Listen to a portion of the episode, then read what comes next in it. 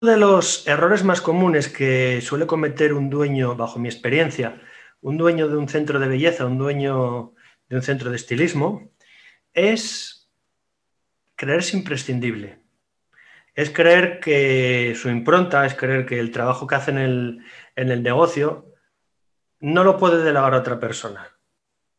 Es una persona muchas veces que entiende que si no está todas las horas en el negocio que si no está la mayoría del tiempo, que si no es él el que atiende al cliente, que si no es él el que controla a los empleados muchas veces, mejor que él no lo va a hacer nadie. Y mira, yo te tengo que decir hoy en este vídeo, aquí, en este momento, que mm, es una actitud, por un lado, normal. Por un lado, normal porque, bueno, pues todos cuando iniciamos con el negocio, con cualquier negocio, ¿no? Llega un momento en el que, bueno, pues es como aquel, aquel bebé o aquel, aquel gatito, aquel perro que tienes desde el principio y tienes mucho cariño, ¿no? Es un poco como tu bebé, es como, como tu mascota. Pero claro, llega un momento en que ese autoempleo, ese negocio que iniciaste, digamos, de una manera casi casi tú solo, por no decir tú solo, tiene que acabar convirtiéndose en algo totalmente distinto.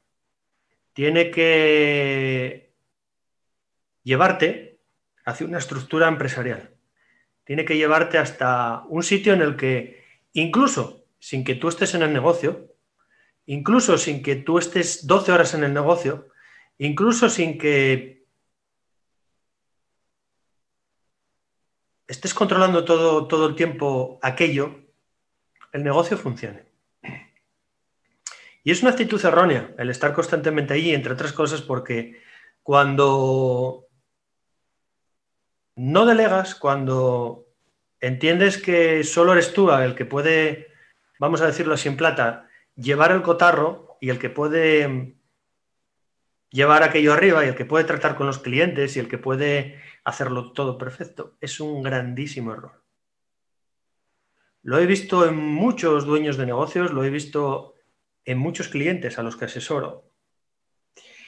Y también lo he vivido personalmente. Y quiero contarte un poco la historia de cómo yo me di cuenta, cómo en un momento dado en el que el negocio me iba bien, no me di cuenta de ese pequeño gran problema que yo tenía. Verás, esto me sucedió en un verano en el que obviamente pues era temporada alta, mucho trabajo, mucho curro y había un poco de agobio. Había un poco de agobio pues porque la agenda estaba bastante llena, había muy poquitas horas, pero claro, los clientes seguían llamando. Y no te tengo que decir porque si tú ahora mismo tienes un negocio, y te teletransportas al verano, que estamos ahora en esta época, pues te puedes imaginar cómo es, ¿no? Muchas veces la, gente quiere, aunque tengas la agenda llena, eh, quiere la cita para allá, o para ayer incluso. Y claro, tú como eres, pues, es tu cliente habitual o es un cliente al que tal vez le tienes un cariño especial, pues digamos que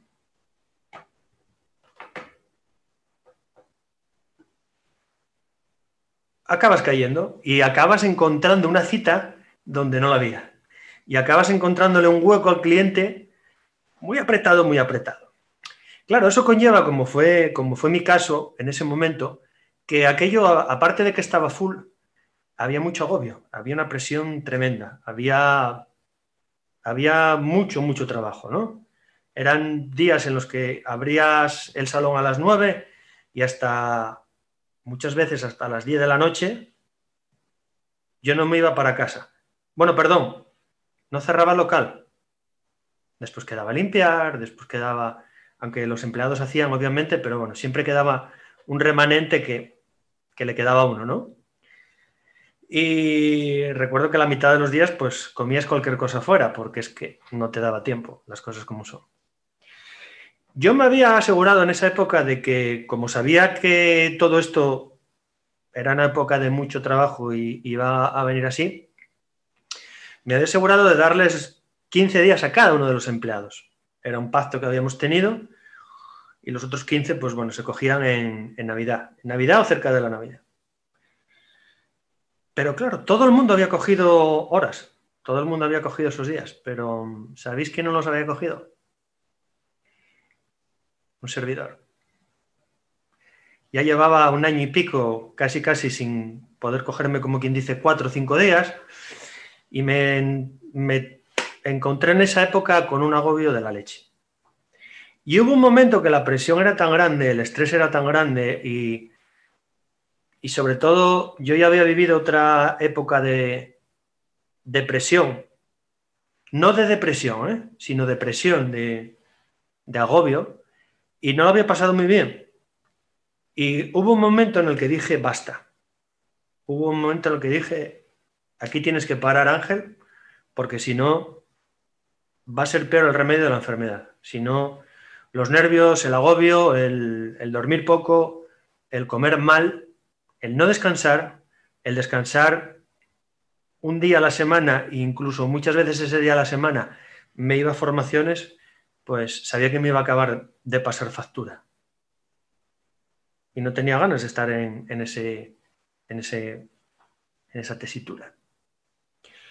Entonces, bueno, en un momento dado me, se lo planteé al, equipo de trabajo y tengo que decir que el equipo de trabajo, vamos, fueron increíbles. Siempre han sido increíbles, pero en ese momento supe realmente que tenía un equipo de trabajo conjuntado. Arreglamos la agenda para que yo me pudiera olvidar una semana, pero ¿sabéis lo que pasaba? Que en el momento en el que tomé la decisión, la tomé un día, al día siguiente hicimos esta reordenación. En ese lapso por la noche, mi mente me decía, había un run run en la cabeza, y el run run me decía, estás loco ¿Cómo te vas a ir una semana del salón? ¿Cómo vas a dejar todo esto al cargo de, tus empleados? Porque yo no tenía realmente el convencimiento, sí que es verdad que lo quería, siempre lo he ansiado, el tener un buen equipo de trabajo y que el, equipo de trabajo estuviera conjuntado, conjuntado, perdón. Y yo no lo sabía hasta ese momento. Pero claro, yo tenía la idea, lo que os comentaba, ¿no? De, seguramente os pasa a muchísimos de vosotros, de, de que aquello sin mí, sin no estar ahí, aquello no funcionaba. Aquello no iba a andar, la caja no iba a dar lo que tenía que dar y se iban a presentar un montón de problemas. Pero yo necesitaba descansar, lo necesitaba como el agua. Al final me olvidé un poco del tema. Mm, tengo que reconocer que esa semana fue linda, me lo pasé bien, me pude ir a la playa incluso. Y me desentendí un poco de todo, ¿no? Durante seis días. Pero al séptimo volvieron un poco todos esos pensamientos y me acuerdo que me levanté por la mañana y ya estaba pensando, mañana cuando vuelva ya sé lo que me voy a encontrar. Me voy a encontrar clientes insatisfechos, un montón de, de reclamaciones, me voy a encontrar un montón de problemas, como siempre. Y lo peor de todo era que sabía que la caja iba a bajar y que había venido menos gente. Y bueno, al final, mira, me, puse en la cabeza, pues no resolveré los problemas en su justa medida y cuando lleguen, ¿no? ¿Qué pasó? Pasó algo muy curioso pasó, ese día realmente aprendí muchas cosas. Ese día, lo primero, aprendí a ser humilde profesionalmente y a darme cuenta de que no era imprescindible, ni en mi propio negocio. ¿Y por qué os digo esto? Porque cuando llegué por la mañana, la siguiente media hora, 45 minutos, estuve echando cuentas con, bueno, estuve viendo un poco lo que había pasado durante toda la semana. Y sorpresa, sorpresa, sorpresa, como dice el programa de televisión, me encontré que, no os voy a engañar, sí que hubo problemas.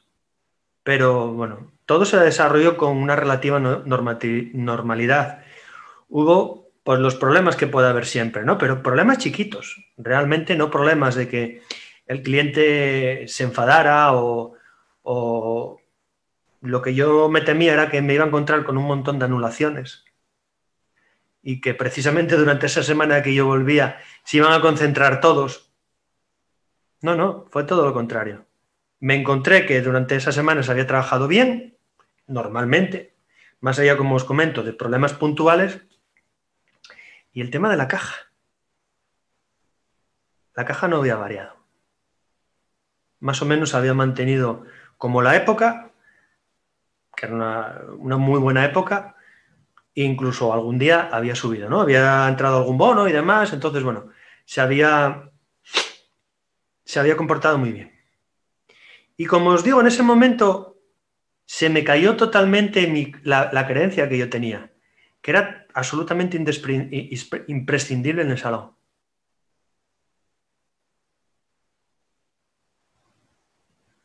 Pero claro, durante el resto del día me puse a pensar todavía más.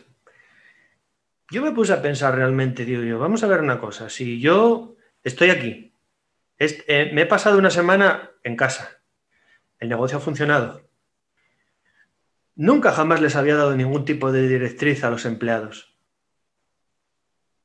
Cuando hablo de directriz, hablo de procesos escritos. Nunca jamás había estructurado el trabajo de una manera, vamos a hablar escrita con procesos, nunca. ¿Qué pasaría? Es lo que me llega a preguntar. ¿Qué pasaría si lo hiciera al revés? Si lo empezara a estructurar de manera que, incluso sin que yo estuviera todo el tiempo, el salón pudiera funcionar. Y mira, resulta que en las siguientes semanas, en las siguientes tres semanas en concreto, junto con el equipo de trabajo, porque esto es un trabajo, valga la redundancia, que hay que hacerlo con tu staff. Si no lo haces con tu staff, nunca vas a crecer, no vas a hacer nada absolutamente. Entonces, elaboramos un proyecto en el que, un proceso, o varios procesos en este caso, en el que ellos participaron, porque eran parte de la empresa. Y ahí conseguí varias cosas. Lo primero, una involucración mucho más grande de todos ellos. Y lo segundo, que hubiera algo escrito. Algo escrito que me sirvió posteriormente cuando amplié todavía más el negocio y cuando contraté más empleados. Entonces, en ese momento, ese manuscrito, vamos a llamarlo, ese proceso por escrito, vamos a decir que es la Biblia para entrar en el negocio. Cualquier persona que entraba en ese momento, nueva, sabía perfectamente lo que yo podía esperar de ella. Y aprendí una cosa todavía más grande. Aprendí que con todo el tiempo que a mí me quedó, porque lógicamente no tenía que estar 12 horas en el negocio, ahora tenía más tiempo y ahora podía hacer otras cosas que antes no me había planteado por, porque me faltaba el tiempo. Pues como abrir nuevas, nuevas líneas de negocio o abrir otro salón, que al final es lo que hice. O dedicarle tiempo a la familia, que es lo que hice. Chicos, ¿cuál es la conclusión de lo que os quiero comentar hoy? Más allá de mi experiencia personal y de, la experiencia que os podría comentar, por lo menos cinco o seis de clientes con los que trabajo. El punto interesante de todo esto es que independientemente del tiempo, independientemente de que empiezas a hacer, acabas haciendo una empresa, independientemente de todo eso, la única manera, la única la única manera de poder crecer, la única manera de poder hacer una empresa en mayúsculas como yo la llamo, una empresa tipo Yongueras, una, empresa tipo Alberto Cerdá, y no os hablo de tener 40.000 salones, os hablo de que podéis tener un salón de éxito, pero también con un equipo gestionado y con tiempo de calidad para vosotros. La única manera es delegar. Y para delegar hay que automatizar. Y para automatizar hay que sentarse y escribir. Porque muchas de vosotras en este momento me estaréis diciendo, yo eso no lo puedo hacer porque soy muy pequeñito, porque mi empleada no hace esto, porque mi empleada no hace lo otro, bla, bla, bla, bla, bla, bla, bla, bla, bla, bla, bla. Y en cierta manera es lógico pensarlo, Porque muchas veces tenemos un pequeñito problema que nos infravaloramos nosotros. Y creemos que porque somos pequeños, porque incluso somos una persona, no podemos hacer cosas estándar. No podemos hacer cosas para crecer. Pero mirad, incluso Jongueras, incluso Alberto Cerdá, incluso cualquier empresa que se os venga a la cabeza, ya, eh, ya, hablo, ya no hablo de nuestro sector, hablo de cualquier tipo de empresa. Empezó por eso. Empezó con un empleado o sin empleado, pero haciendo procesos. Porque esa persona cuando tiene la mentalidad ganadora, cuando tienen la mentalidad de crecer, cuando tienen la mentalidad de ser exitoso, sabe que solo nunca jamás lo va a poder hacer. Y de que para tener a lo que aspira, lo que tiene en su cabeza, necesita apoyo y necesita gente alrededor.